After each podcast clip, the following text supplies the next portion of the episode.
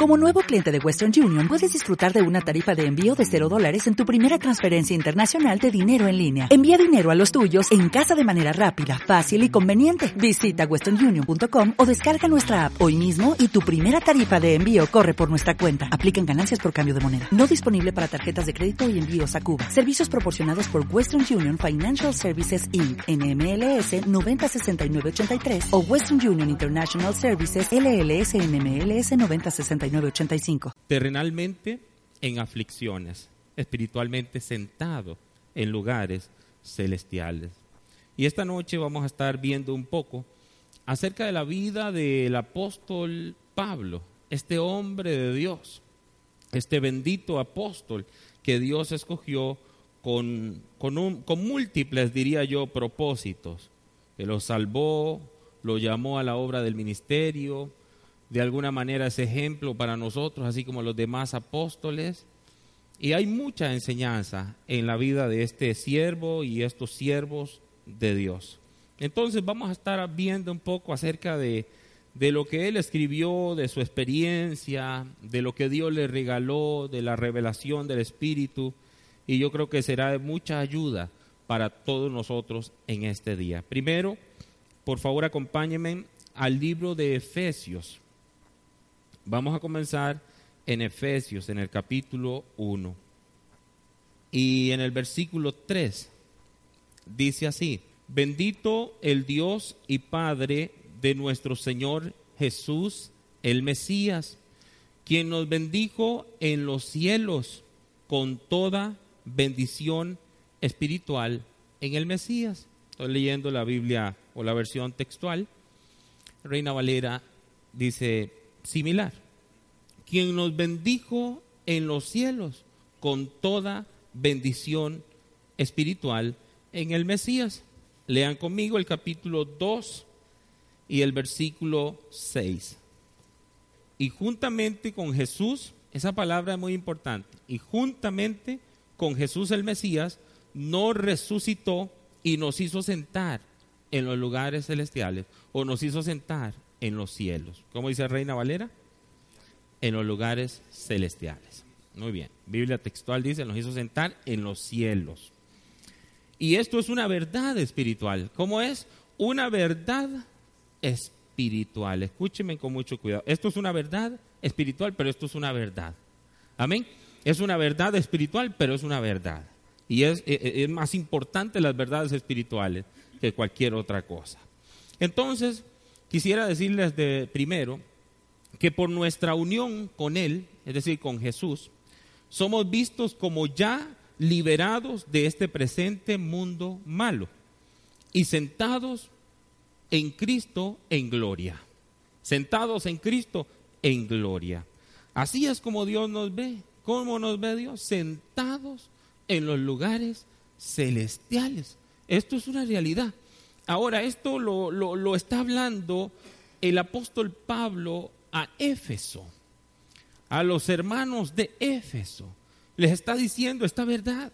Y él es, él es, muy consciente de que Dios lo hizo sentar en Cristo Jesús en esos lugares celestiales, en esos lugares allá en el cielo. Así es como Dios nos ve. Pero yo voy a repetir eso una tercera vez. Así es como Dios nos ve sentados en los lugares celestiales. Si nosotros nos, apropiamos de esta verdad por la fe, porque uno tiene que apropiarse de esta verdad por la fe, amén. Entonces yo creo que esto cambiará el carácter de nuestra vida, probablemente la óptica de la vida.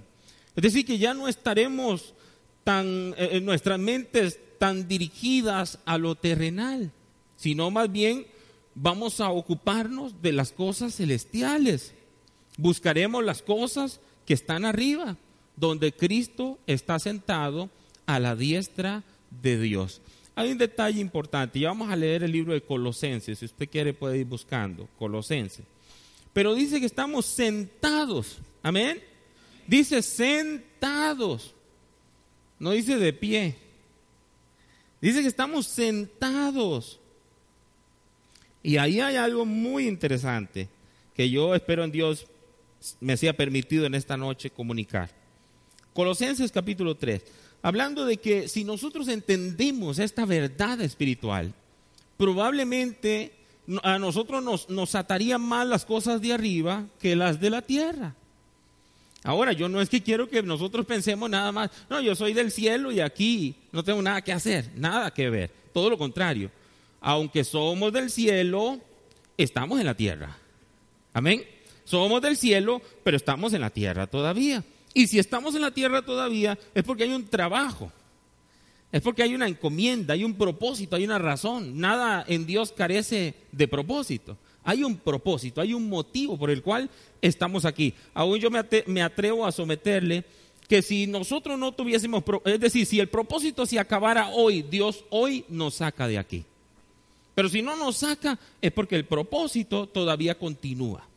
Hay propósito de Dios por el cual estamos aquí. Algo mencionamos de eso el domingo.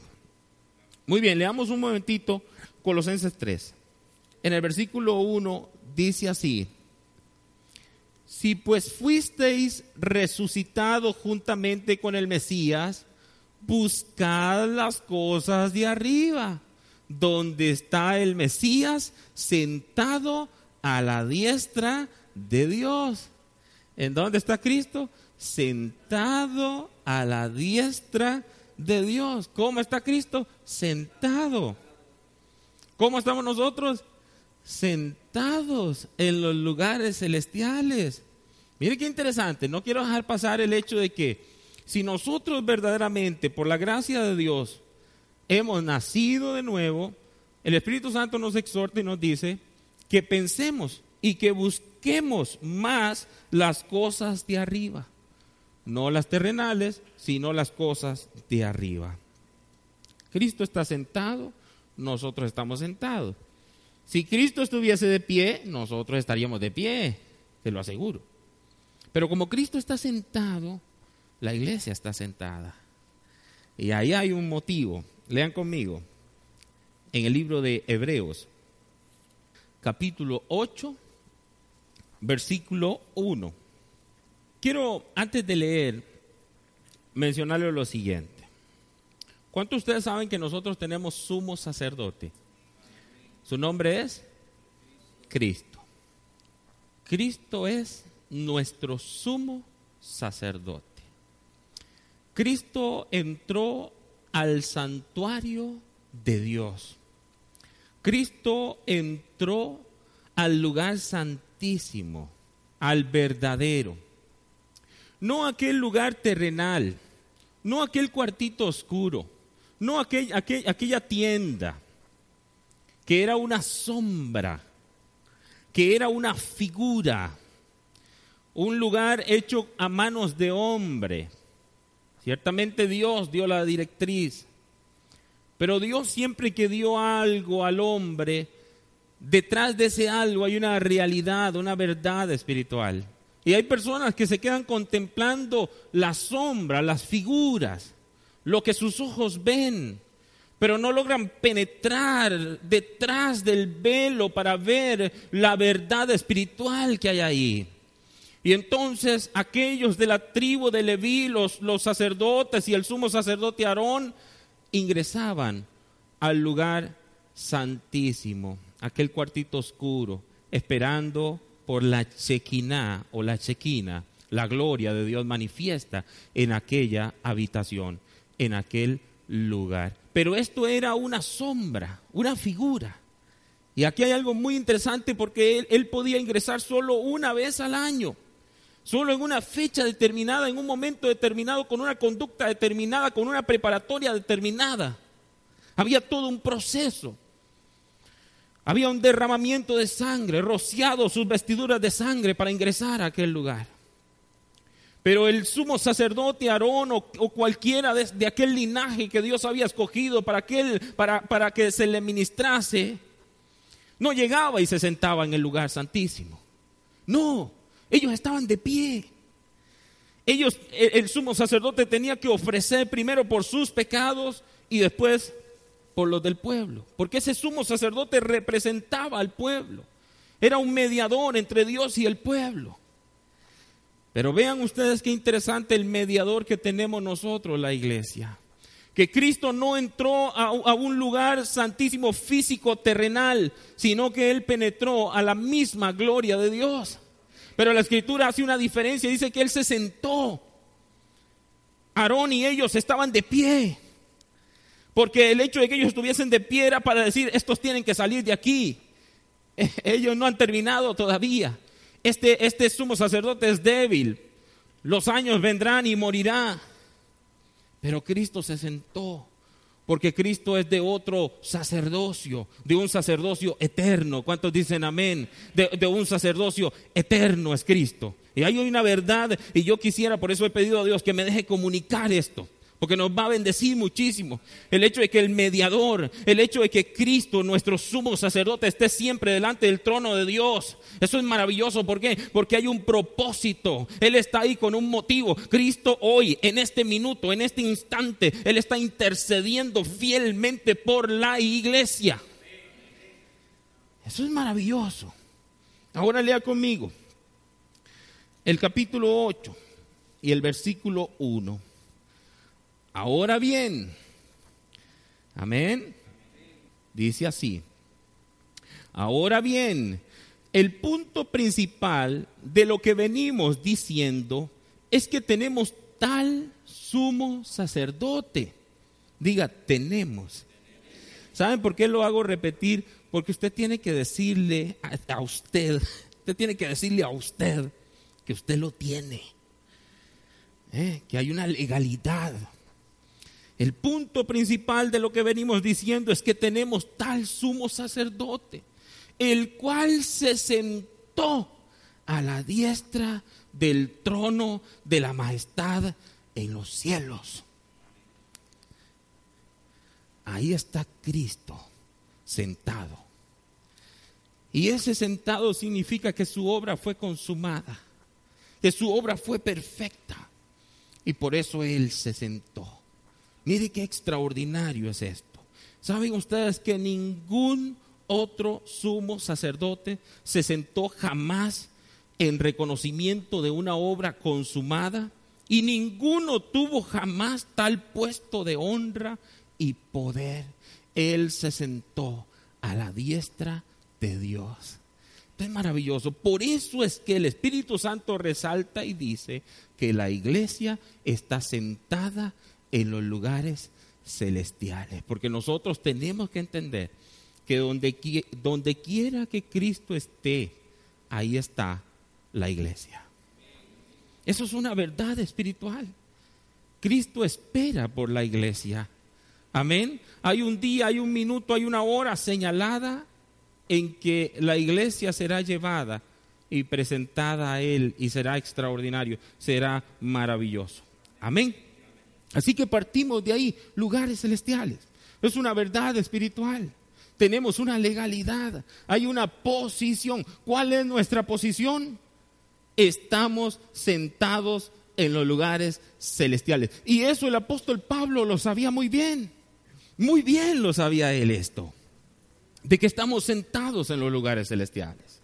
Pero ahora yo quiero que usted vea cómo alguien sentado en los lugares celestiales enfrenta tantas aflicciones terrenalmente hablando. Mire usted, por favor acompáñeme a Segunda de Corintios. Segunda de Corintios capítulo 11. Capítulo 11, versículo 23. Dice así, ¿son ministros del Mesías?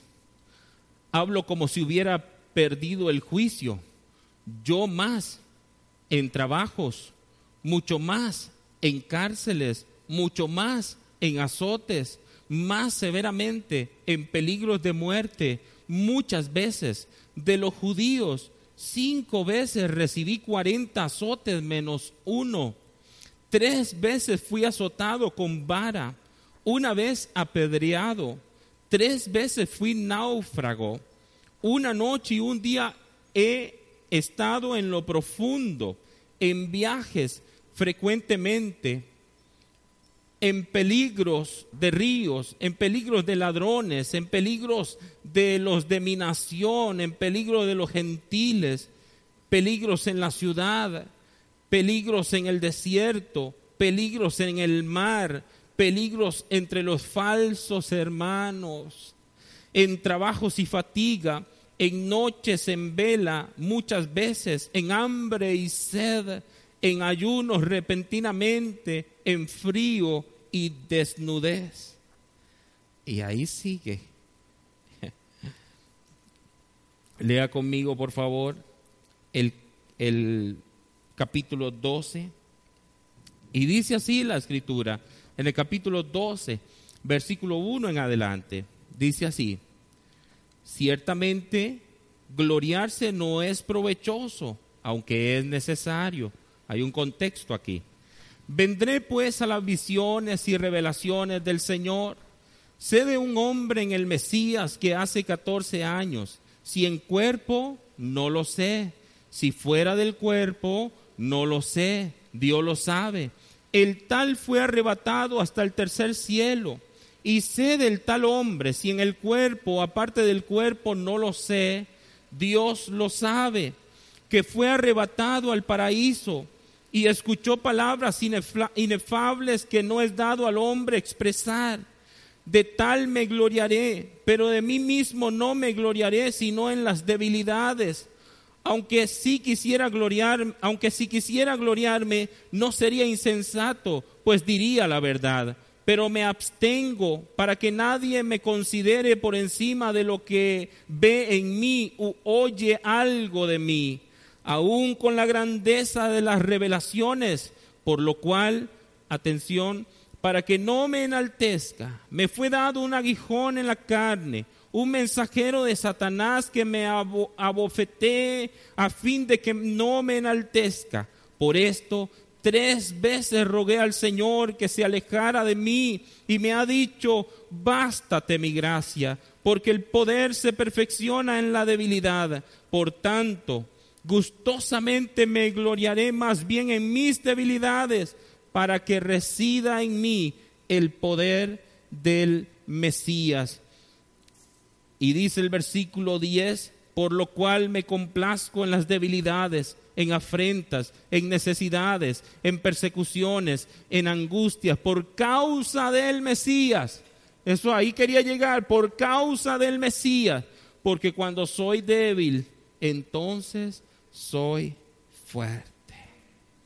Queridos hermanos, un apóstol con un llamado, con una verdad espiritual escrita en tablas y atadas en su cuello, sabiendo de que estaba sentado en los lugares celestiales, espiritualmente hablando, pero terrenalmente había un camino de aflicciones había un camino de diversas dificultades.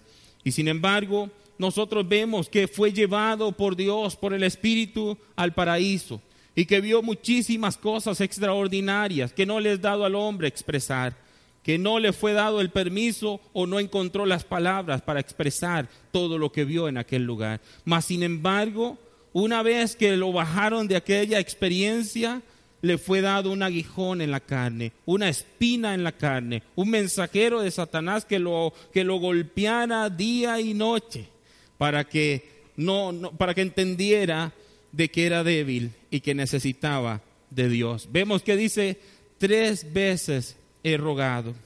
Tres veces rogó el apóstol Pablo al Señor que le quitase la espina en la carne, que le quitara aquella dificultad, que le quitara aquellas persecuciones. Mucho se ha dicho acerca de qué fue ese aguijón. Probablemente las persecuciones, porque donde quiera fue perseguido. La oración del apóstol tuvo respuesta. No de la manera que él esperaba. En efecto, Dios le vino a decir a Pablo, no te quitaré la espina, pero te daré algo mejor. ¿Me escuchan? No te quitaré la espina, pero te daré algo mejor. ¿Te daré qué? ¿Qué dice?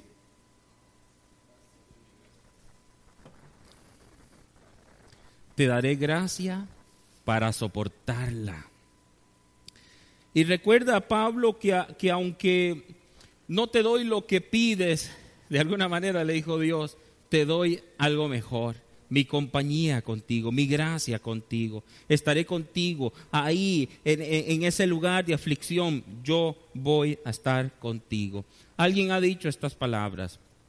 Un hombre en Cristo está a salvo en presencia de Dios al escuchar las intraducibles palabras pronunciadas en el paraíso, pero necesita una espina en su carne al volver a la tierra, porque la carne en él se jactaría de su experiencia paradisiaca.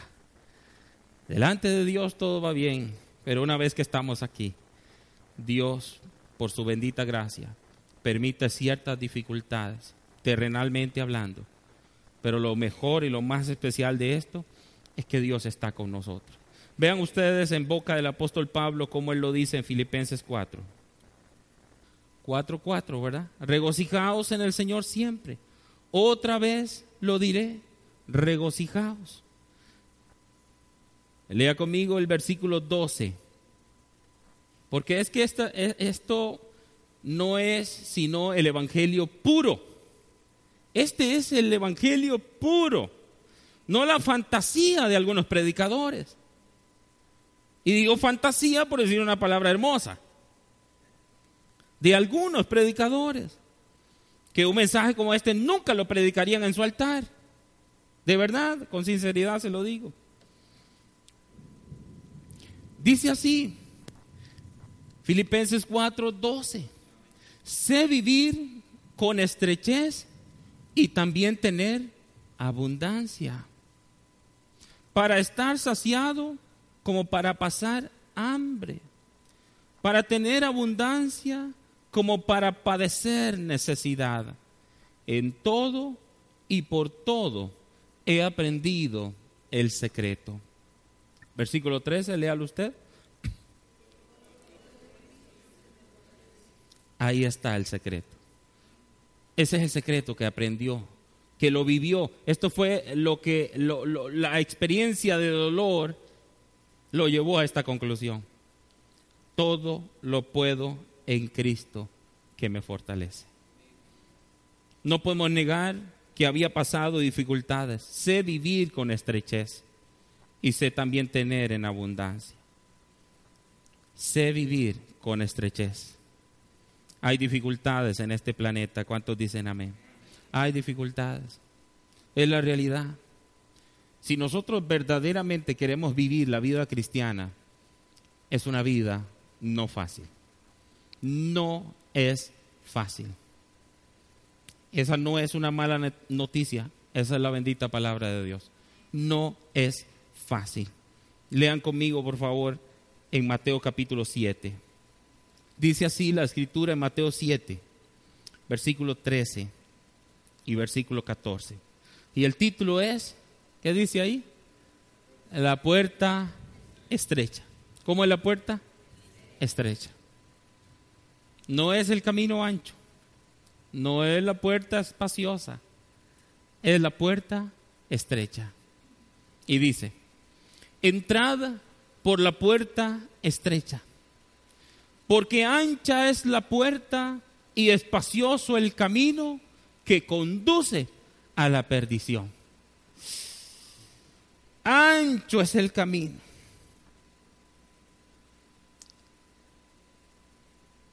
ancha es la puerta y espacioso el camino. Pero eso eh, eh, dice que conduce a la perdición. Y lo triste de esto es lo que sigue. Eso es lo verdaderamente triste. Porque dice, y muchos son los que entran por ella. Muchos entran por ella, por la puerta ancha, por el camino espacioso. Pero ¿qué dice el verso 14? Cuán estrecha es la puerta y angosto el camino que conduce a la vida. Pero dice ahora pocos son los que la hallan. Pocos son las que la hallan.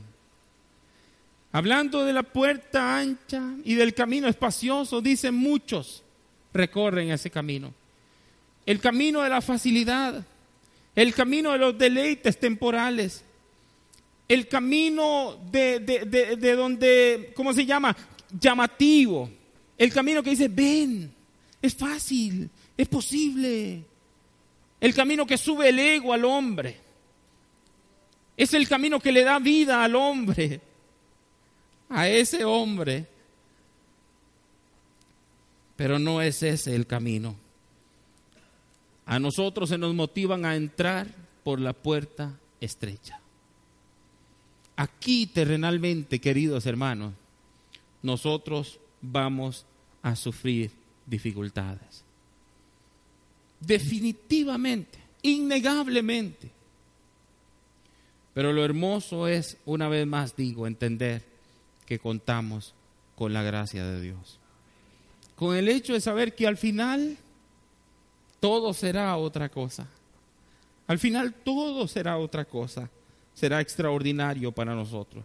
Lean conmigo haciendo alusión a, la misma idea, nada más que en boca de Lucas. Lucas, en el capítulo 13, hablando lo mismo, en el verso 24, dice así. Dice, esforzaos esforzados a entrar por la puerta angosta. Vea que dice, esforzados a entrar por la puerta angosta. Porque os digo que muchos procurarán entrar y no podrán. Hay una motivación para que entremos, pero hay una forma para entrar.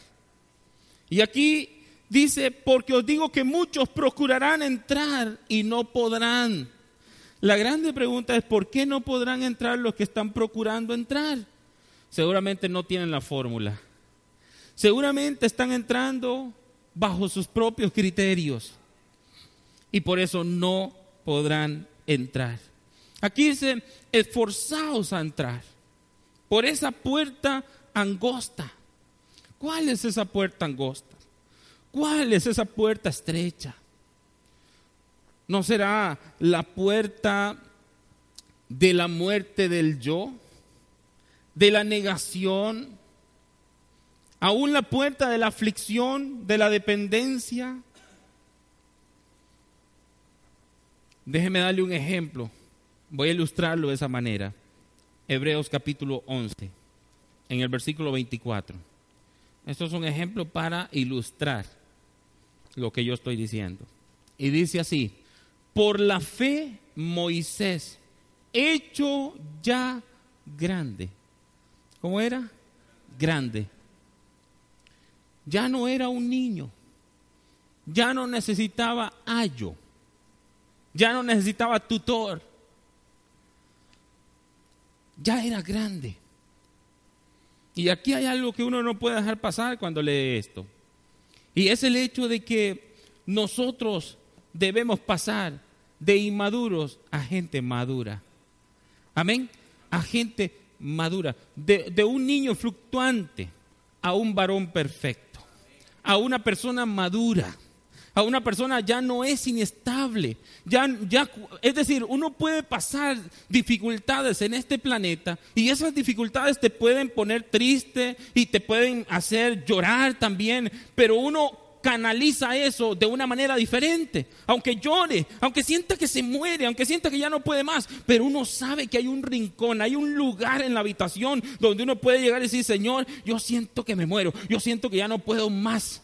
Y es hermoso saber que de ahí de ese lugar con Dios sale fortaleza, sale vigor. Uno lo canaliza diferente, porque yo no es que estoy hablando aquí de, hombres y mujeres, eh, Superman, super, eh, ¿cómo se llama? La Mujer Maravilla. Yo no estoy hablando de eso. Madurez no es no llorar, madurez no es no resentirse. puede ser que uno se resienta. El resentirse es sentir un dolor. Eso es.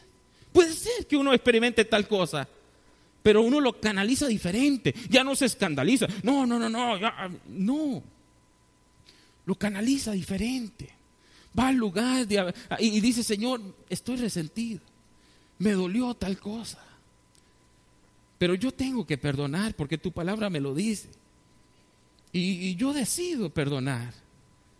Me siento y, y, le expresamos a Dios cómo nos sentimos. ¿Usted cree que, entiéndame esto, le estoy hablando la verdad, el apóstol Pablo fue a Dios, él fue a rogar. Y dice, Señor, quítame estos hijos del diablo que me atormentan día y noche. Quítamelo, Señor. Los matas o los mato. Y Dios simplemente le dijo, tranquilo. Era como Dios diciendo, la justicia es mía. Yo voy a estar contigo. Yo te voy a acompañar. En medio de aquella dificultad vas a encontrar, en medio de tu debilidad, vas a ver fortaleza. Es maravilloso eso. Amén. Ya uno lo canaliza diferente. Pero cuando alguien es niño, pasa resentido, es una persona inmadura, una persona que no crece. Todo el tiempo es un círculo vicioso. Es un Israel dando vueltas por el desierto. Pueden pasar muchísimos años y sigue siendo la misma persona. Por lo mínimo se resiente. Por cualquier. No, ya no. Nosotros no. Ya uno dice, pero ¿cómo? ¿En qué momento tengo barba? Si ya soy grande.